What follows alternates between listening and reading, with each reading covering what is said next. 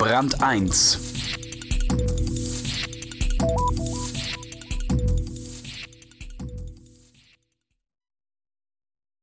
Er ist der Prophet, der weder im eigenen Land noch sonst wo auf der Welt gehört wird. Sein Steuerkonzept würde allerdings auch keinen Stein mehr auf dem anderen lassen.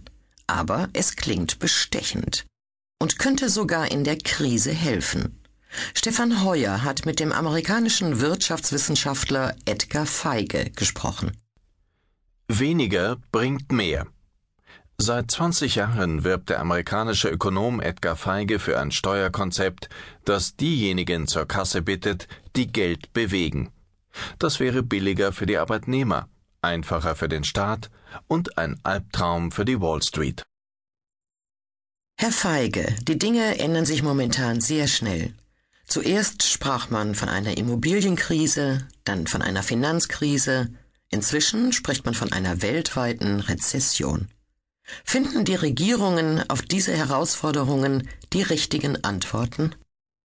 Wir durchleben in der Tat eine sehr turbulente Zeit.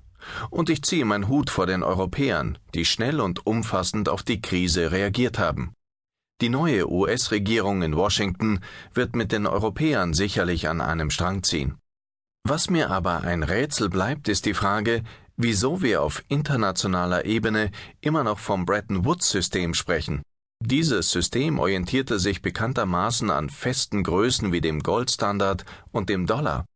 Doch diese festen Größen sind Vergangenheit.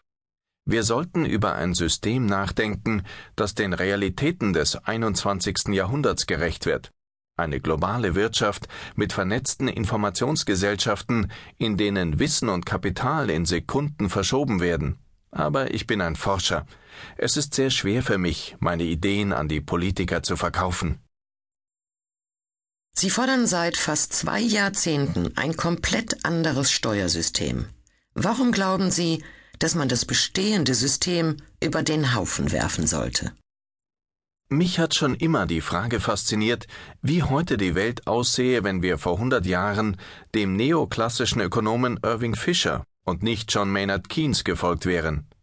Fischer blickte auf die Summe aller freiwilligen Transaktionen in einer Volkswirtschaft, auf Güter, Dienstleistungen und Geldgeschäfte.